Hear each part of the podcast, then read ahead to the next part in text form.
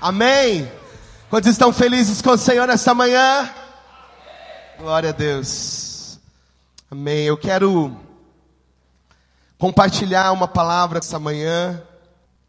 Eu quero começar lendo o que está escrito para nós em Romanos, no capítulo 1 e no verso 20.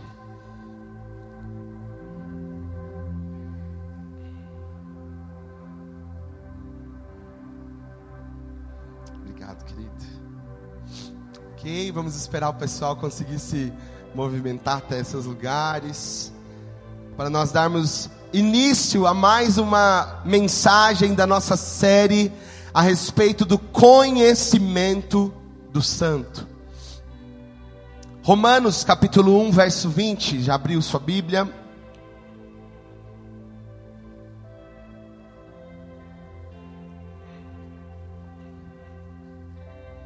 Romanos 1:20 nos diz assim: porque os atributos invisíveis de Deus, assim o seu eterno poder, como também a sua própria divindade, claramente se reconhecem desde o princípio do mundo, sendo percebidos por meio das coisas que foram criadas.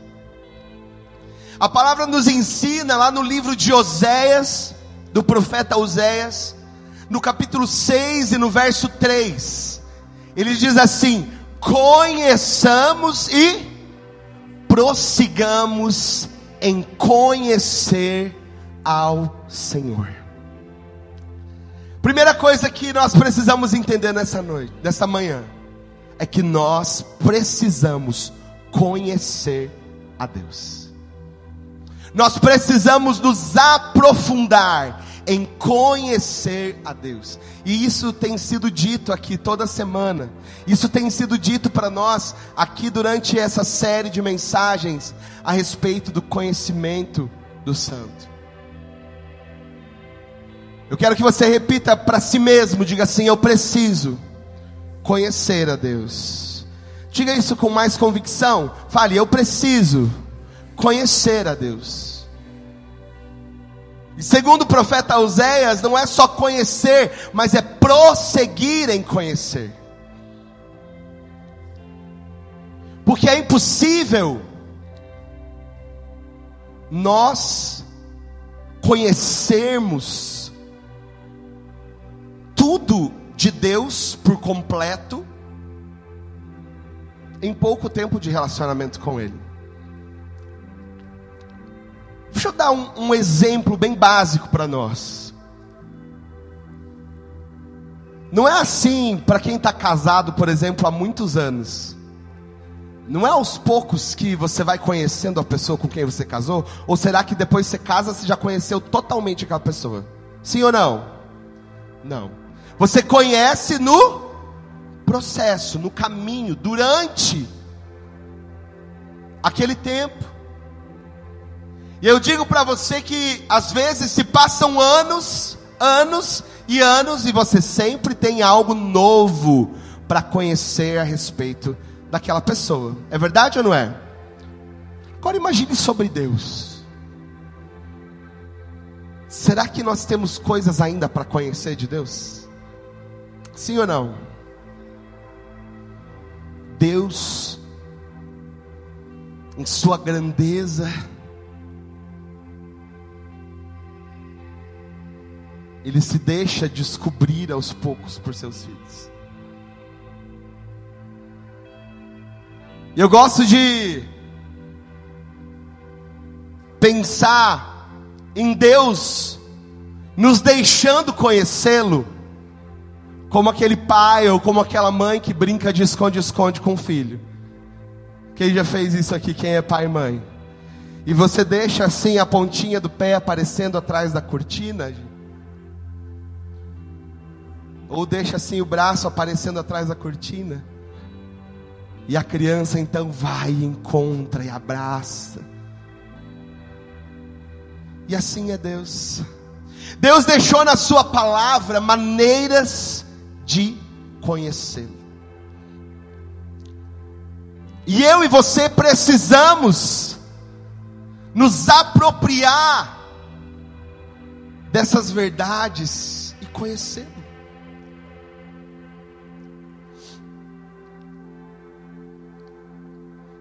Nunca existirá um momento aqui na terra que nós vamos conseguir conhecer a Deus por completo. Mas existe uma palavra em 1 Coríntios 13, 12, onde Paulo fala que hoje aquilo que nós conhecemos é como uma visão de um espelho. Só que eu quero que você imagine que a visão de um espelho para Paulo não é a mesma da visão de um espelho para nós hoje, né? Porque hoje nós temos bons espelhos, né, irmão José Antônio? Que nos mostram, assim, com bastante perfeição até mesmo. Mas ainda não é a imagem original. Mas o que Paulo estava tentando nos dizer é que naquele tempo não existiam espelhos como os nossos espelhos de hoje. Os espelhos usados eram metais, eram pedaços de metal, ou de bronze ou de aço, e então as pessoas se olhavam ali e não conseguiam se enxergar completamente. E por isso Paulo disse assim: hoje nós enxergamos como um espelho. Ele estava dizendo assim: hoje nós não temos uma visão perfeita, uma visão completa sobre Deus, sobre quem Ele é. Mas Paulo enche o nosso coração de esperança e ele diz assim: Mas um dia eu o verei face a face e conhecerei como também sou conhecido. Aleluia. Hoje nós vemos como um espelho. Hoje talvez nós estamos enxergando Deus de algumas maneiras turvas, mas chegará o dia em que nós o veremos face a face, em que nós conseguiremos conhecê-lo como também somos conhecidos e você pode glorificar a Deus por essa verdade. Mas enquanto esse dia não chega, nós temos a palavra de Deus que revela quem Deus é, que nos mostra quem Deus é. E através de uma relação com Ele e com a Sua palavra, nós podemos conhecer a Deus. Eu quero que você afirme isso para si mesmo nesta manhã. Diga assim: Eu posso conhecer a Deus. Você pode dizer isso de novo? Diga: Eu posso conhecer a Deus. E hoje nós vamos falar a respeito de outros três atributos de Deus. O primeiro é a fidelidade de Deus. Diga comigo, Deus é fiel. Você crê nisso que você acabou de falar? Então diga de novo: Deus é fiel. Os atributos de Deus, eles não são características isoladas, mas elas são partes de um todo. Ou seja, eu não posso pegar apenas uma parte que eu acho que na minha concepção é legal ou é melhor e dizer que Deus é apenas aquilo que eu estou vendo. Não. Deus não pode ser dividido. Ele esses atributos de Deus fazem parte de um todo, fazem parte de quem ele é. E os atributos de Deus, eles não se contradizem, mas eles se harmonizam, eles se complementam. A grande dificuldade do homem enxergar a perfeição de Deus é tentar vê-lo através dos óculos imperfeitos que lhe foram apresentados durante a sua vida. Uma vez a pastora Débora, mãe do, da Melissa, do, da Samara e do Vitor, ministrando, utilizou uma dinâmica. E ela falou que ela usava um óculos assim riscado. E ela disse que o nosso grande problema é que às vezes nós tentamos enxergar a nós mesmos, ao outro e a Deus com os nossos óculos riscados. E nós vamos enxergá-lo com essas imperfeições. Um óculos riscado, eu acho que é, é a mesma analogia utilizada por Paulo no espelho. É uma visão imperfeita. E agora falando do atributo da fidelidade de Deus, ela está automaticamente ligada às alianças de Deus com o seu povo. Deus é um Deus de alianças, amém? Deus é um Deus de promessas. E Ele não é só um Deus de aliança e de promessa, como também é um Deus que cumpre a aliança e a promessa. E por isso Ele é fiel. Olhe para a sua Bíblia e você vai perceber que cada uma das promessas que Deus fez, Ele cumpriu. É verdade ou não é? No dicionário, a palavra fidelidade significa constância, compromisso e lealdade. Isso é algum, alguns dos adjetivos, né? Alguns dos sinônimos de fidelidade: constância, compromisso e lealdade. Constância significa que não há mudança em Deus. Não há alteração sobre quem Ele é. Ele é um Deus constante. A palavra vai nos dizer que Ele era o mesmo ontem, é o mesmo hoje e será o mesmo eternamente. Deus permanece o mesmo. Deus é o mesmo. Ele é constante. Compromisso e lealdade. Quando eu falo da fidelidade de Deus, eu gosto de citar. Eu não lembro, eu acredito que foi, se eu não me engano, foi o pastor pastor Lucena que teve aqui uma vez, né? E ministrou sobre isso, sobre aquilo que Deus promete, ele cumpre. E ele falava assim: eu, ele prometeu que um dia viria, prometeu que um dia Jesus viria, e o que aconteceu? E Jesus veio. Ele prometeu que morreria e ele morreu.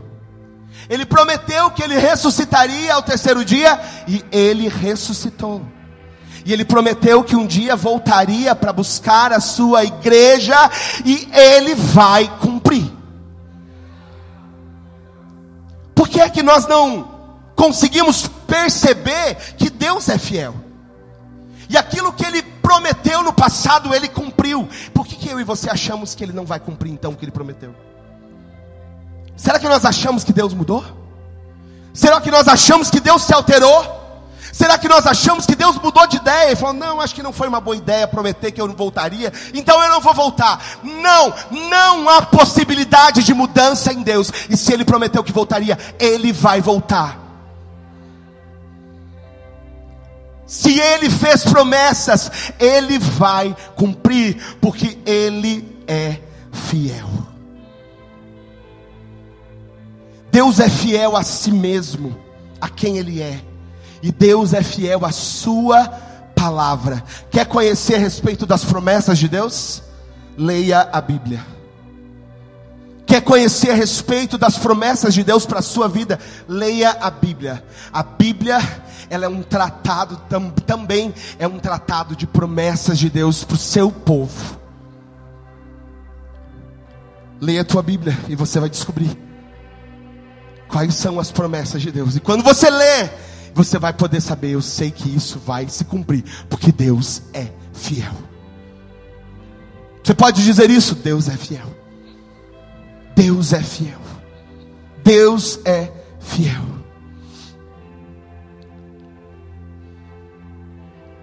Deuteronômio 7,9 diz assim: Saberás, pois, que o Senhor teu Deus é Deus, o Deus fiel, que guarda a aliança e a misericórdia até mil gerações aos que o amam e cumprem os seus mandamentos. Ouça isso.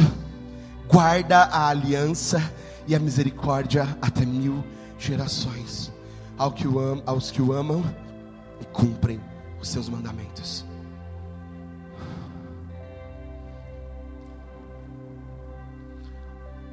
Você que está com a sua família aí ao seu redor, fale assim para a sua família: Deus é fiel para cumprir suas promessas sobre a nossa família. Fale, diga isso, profetize isso. Diga: Deus é fiel para cumprir as suas promessas para a nossa família.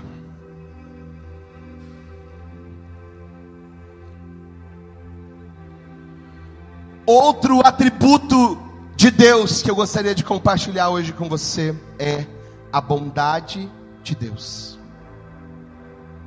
A bondade de Deus é o que o faz não nos tratar como merecemos.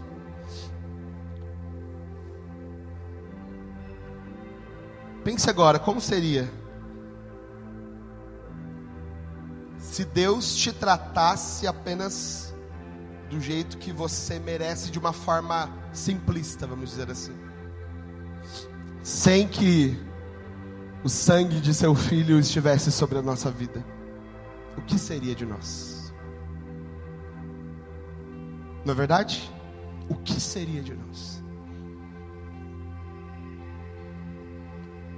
Mais uma vez, aqui a nossa lente estragada para ver Deus nos atrapalha de reconhecer a Sua bondade. A pergunta que às vezes o mundo traz à tona é: Deus é bom? Como que Deus pode ser bom? Talvez essa pergunta até já tentou estragar o teu coração. Talvez essa pergunta já tentou envenenar o teu coração.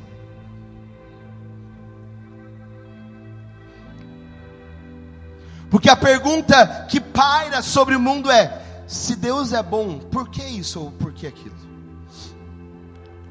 Se Deus é bom, então por que a maldade no mundo? Se Deus é bom, então por que a morte? Então, se Deus é bom, por que isso ou por que aquilo?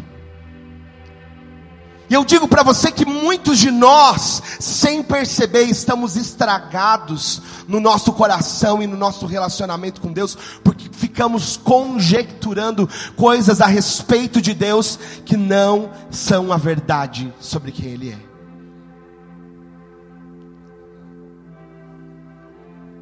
O que acontece é que, ao invés de nós usarmos a situação do mundo para constatar o dano causado pelo pecado e a sua podridão, usamos para colocar em xeque a bondade de Deus. A maldade, a morte, a dor, a doença, não colocam em xeque a bondade de Deus, mas nos mostram a verdade de que Deus existe e que o pecado está no mundo e que o mundo jaz no maligno. Entende? Se em algum momento tua, em tua mente você colocou em xeque a bondade de Deus por causa da maldade do mundo, comece a colocar em xeque Satanás, comece a colocar em xeque o diabo, mude. Você está olhando de um lado e Deus está te convidando, olhe do outro. A presença da maldade no mundo não significa a ausência de Deus, mas a presença do pecado aqui. Quantos estão entendendo isso?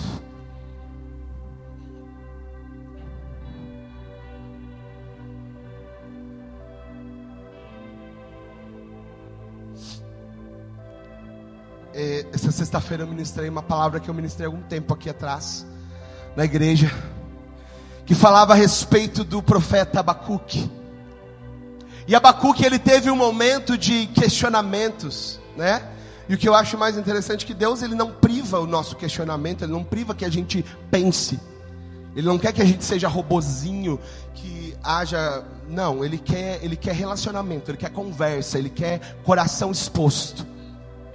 E Abacuque teve um momento, seu livro é muito curto, são apenas três capítulos. E nos três capítulos a gente vê a, a situação atual de Abacuque, nós vemos uma mudança de postura e depois nós vemos uma mudança de mentalidade.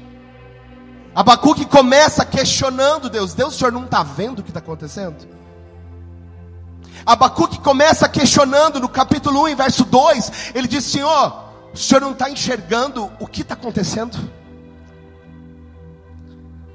E a resposta de Deus para Abacuque, talvez é a mesma resposta que ele daria hoje para nós.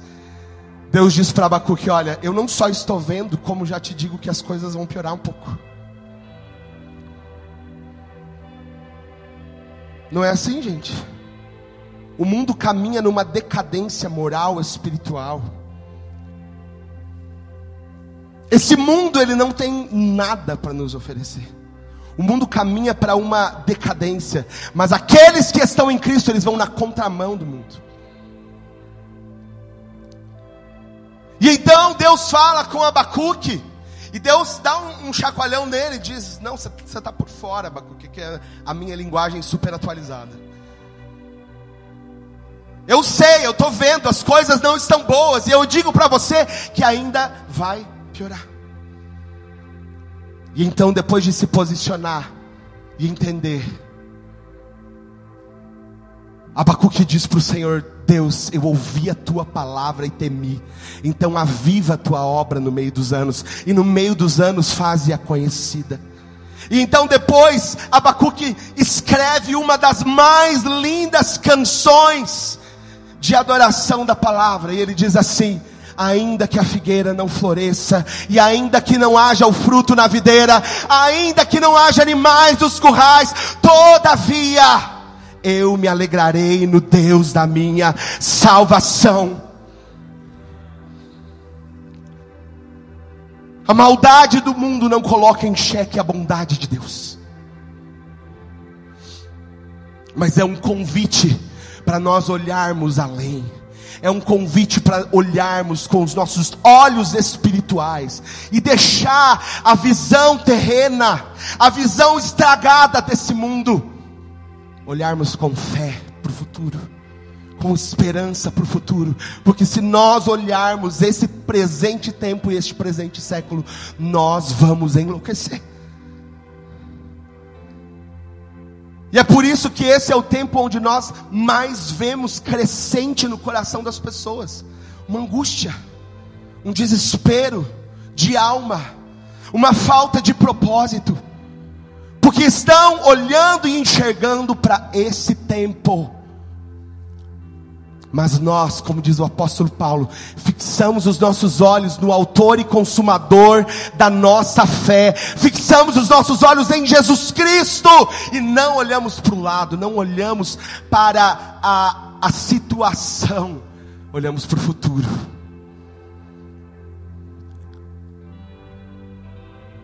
Olhamos porque há de vir.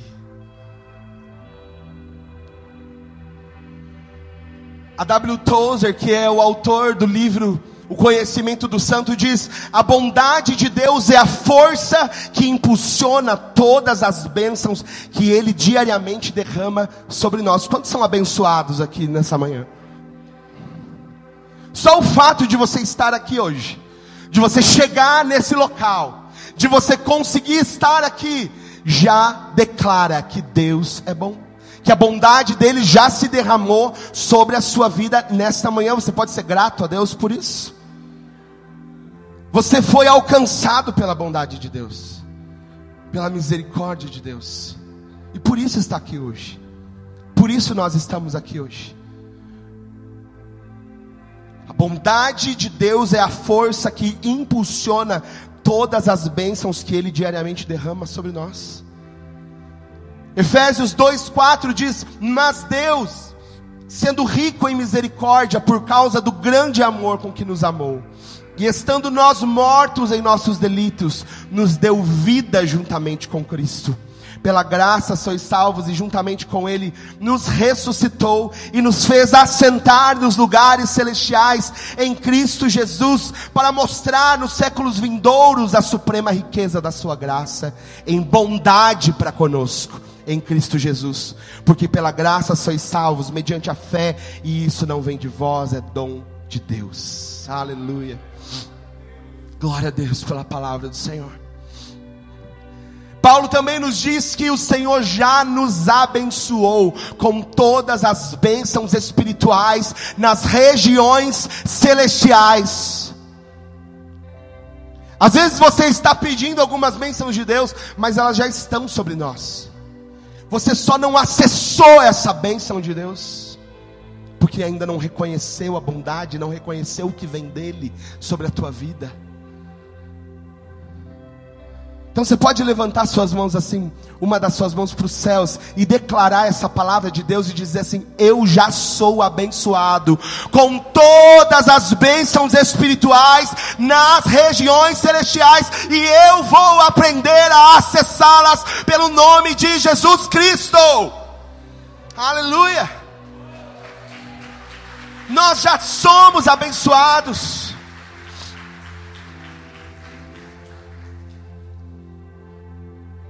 E, a terceira, e o terceiro atributo que eu quero compartilhar com você é a justiça de Deus. Talvez esse seja um dos atributos mais mal compreendidos pelos cristãos. Porque quando a gente fala da justiça, parece que a gente torce o nariz. Parece que a gente não gosta muito, não soa bom aos nossos ouvidos.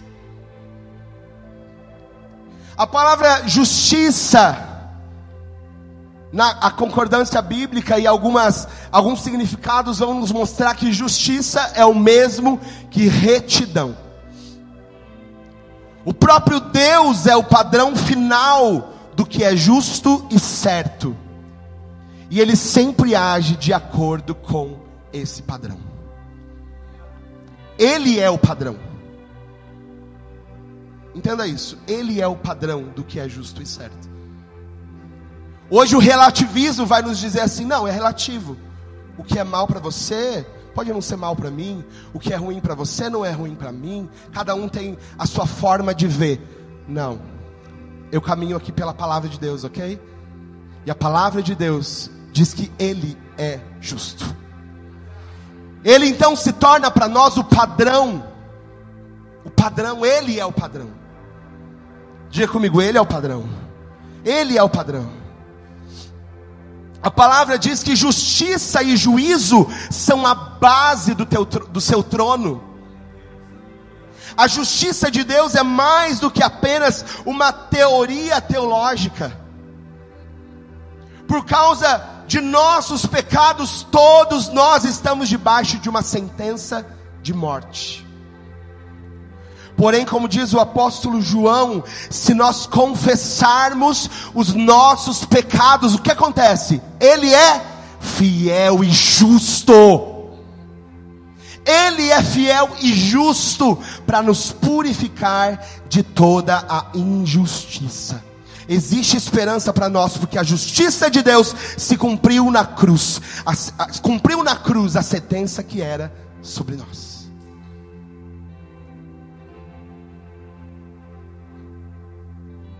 Existe esperança, porque a justiça de Deus cumpriu na cruz a sentença de morte que era sobre nós.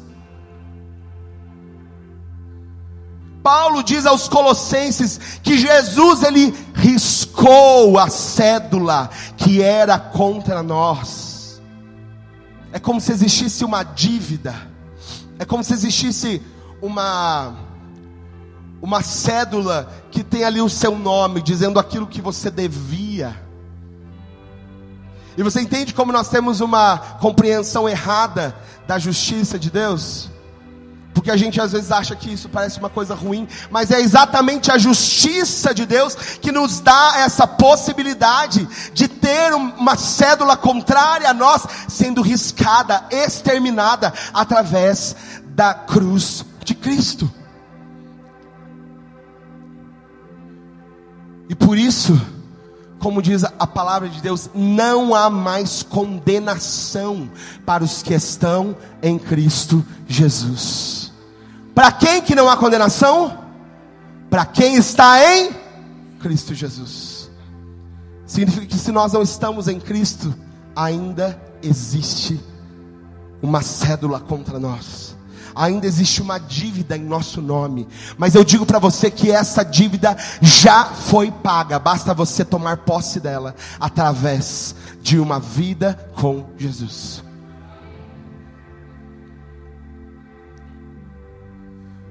Tozer também diz que, como seres morais responsáveis, não ouse brincar com o seu futuro eterno. Para onde você está caminhando? Você está em Cristo? Sua vida está em Cristo? Cristo está em você e você está em Cristo? Será que, como Paulo, nós podemos dizer que estamos sendo achados em Cristo? Será que, se alguém for te procurar, você está achado em Cristo? Você está escondido em Cristo? Para onde você está caminhando? Para onde as escolhas que você tem feito estão te levando? Romanos, no capítulo 3, 23 diz: Pois todos pecaram. Alguns? Só uma meia dúzia aqui. Sim ou não? Todos, diga todos. Todos pecaram. Todos pecaram e carecem da glória de Deus, sendo justificados gratuitamente por Sua graça, mediante a redenção que há em Cristo Jesus. Eu acredito que esse atributo, como eu disse, é um dos mais negligenciados e um dos mais mal compreendidos. Mas entenda que é exatamente a justiça de Deus que transforma injustos em justos. É exatamente a justiça de Deus que transforma pecadores em santos. Algumas pessoas pensam que há uma tensão entre o amor e a justiça de Deus. Não existe uma tensão entre o amor e a justiça, eles não se excluem. Não há incompatibilidade entre a justiça e entre o amor de Deus. Porque Deus é a soma. Deus não é uma soma de atributos como se fosse metade justiça e metade amor, entende? Ele não é metade uma coisa e metade é outra. Ele é completamente amor, mas ele também é completamente justiça. Por isso nós precisamos conhecer a Deus. Por isso nós precisamos, como, como nos convida o profeta Oséias, conhecer e prosseguir em conhecer a Deus. Conhecer e prosseguir em conhecer a Deus. A fidelidade, a bondade e a justiça de Deus são apenas alguns dos atributos dele. E o Senhor nos convida a conhecê-lo, a nos aprofundar em uma vida de intimidade através da oração e da busca pela palavra de Deus. É ali que você vai encontrá-lo. Um, um, evangelista famoso, eu não lembro quem foi, uh, mas foi um dos grandes evangelistas, disse que a Bíblia é mais atual do que o jornal de amanhã. Alguém lembra quem foi? Não lembro agora. A Bíblia é mais atual do que o jornal de amanhã. Isso é uma verdade. Abra sua Bíblia. E você vai ver que ela não precisa ser atualizada, que ela não precisa ser mudada, que ela não precisa ser é, alterada. Porque tudo que nós precisamos para vivermos a nossa vida aqui na terra está na palavra que é a revelação de Deus. O próprio Jesus disse: Ah, mas talvez vocês perguntar, mas como saber se o que está na, na, Bíblia realmente é, é confiável? Próprio Jesus cita as Escrituras como a palavra de Deus. O próprio Jesus cita aquilo que havia sido escrito como as palavras de Deus. Por que é então que a gente duvida? Ali você pode conhecê-lo, ali você pode se aprofundar sobre quem Deus é. Deus é fiel, Deus é bom, Deus é justo, Deus é fiel, Deus é bom, Deus é justo. Feche um pouquinho seus olhos, talvez você já entrou em conflito na sua mente. Talvez você já entrou em conflito na sua mente a respeito de quem Deus é. Talvez você já entrou em conflito e se perguntou: será que Deus realmente é amor? Será que Deus realmente é bom? Será que Deus realmente é justo? Eu digo a você nessa manhã: deixe o Senhor se revelar a você. Deixe o Senhor se fazer conhecido a você. Se renda em uma entrega voluntária e verdadeira a buscar e a conhecer Deus. Jesus disse: aquele que bate, aquele que pede, recebe.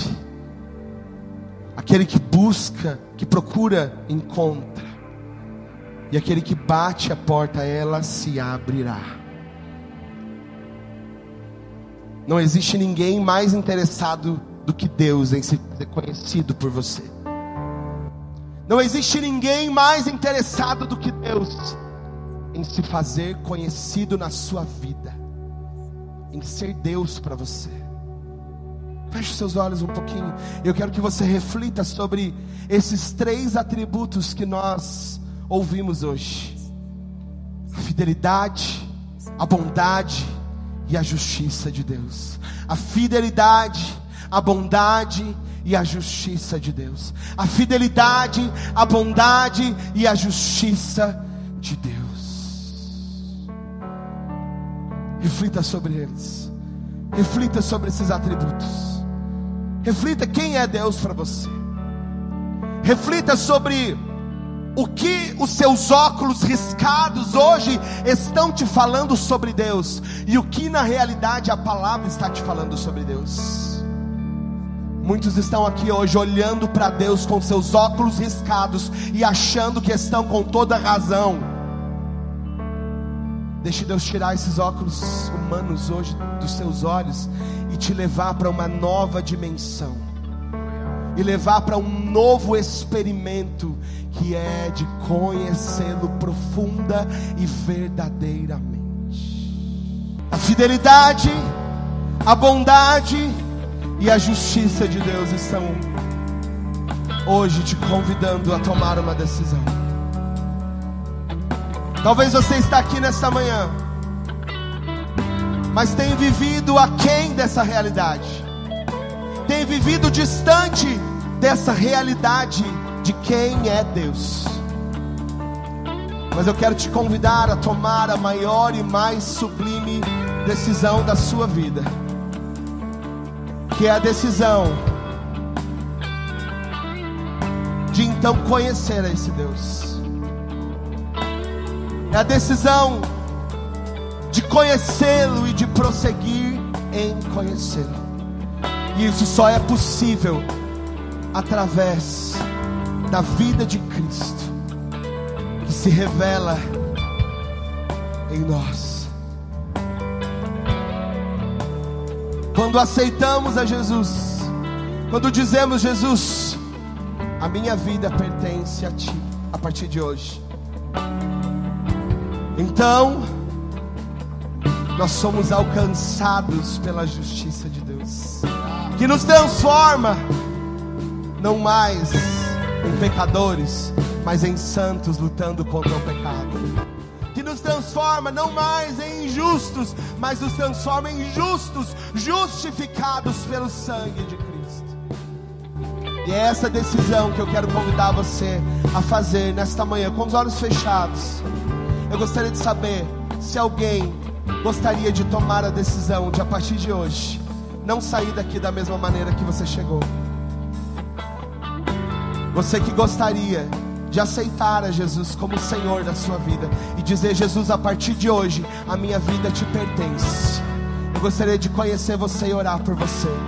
Tem alguém que gostaria de tomar essa atitude nesta manhã?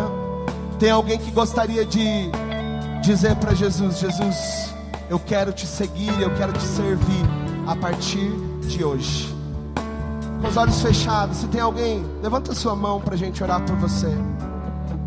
Se tem alguém que entendeu hoje um pouco a respeito da bondade, da fidelidade de Deus, da justiça de Deus, e gostaria de tomar essa decisão, levante a sua mão. Talvez seu coração aí está quase explodindo dentro do peito.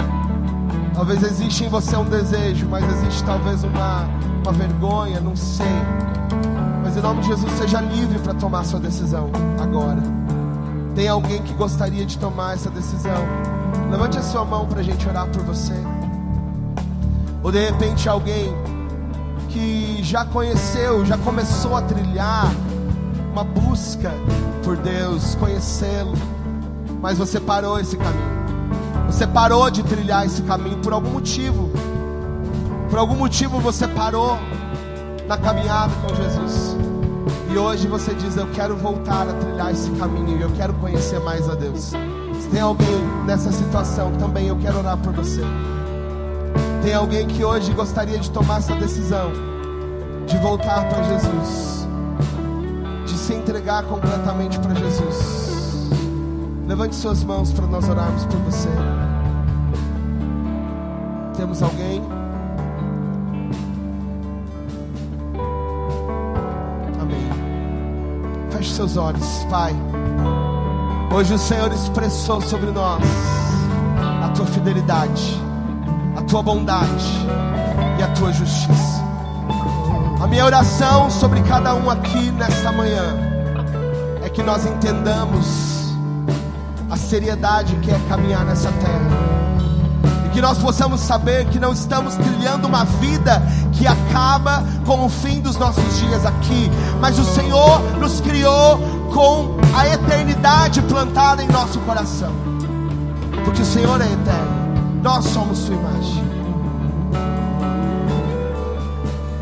Que seja aceso em cada coração, nesta manhã, um desejo, desejo de trilhar esse caminho e de te conhecer.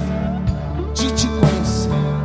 Que todos os impedimentos caiam por terra. Que todas as falácias caiam por terra que todas as mentiras que Satanás implantou em nossa mente através desse presente século caiam por terra em nome de Jesus Cristo.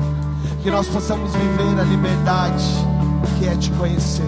Que nós possamos viver a liberdade que é experimentar um relacionamento contigo. Ah, Jesus. Muito obrigado pela tua vida. Muito obrigado por tudo aquilo que o Senhor é e faz. Obrigado pelos seus atributos invisíveis que são revelados a nós, em cada detalhe da criação, em cada detalhe da tua palavra. Muito obrigado, Senhor. Que nós possamos conhecer e prosseguir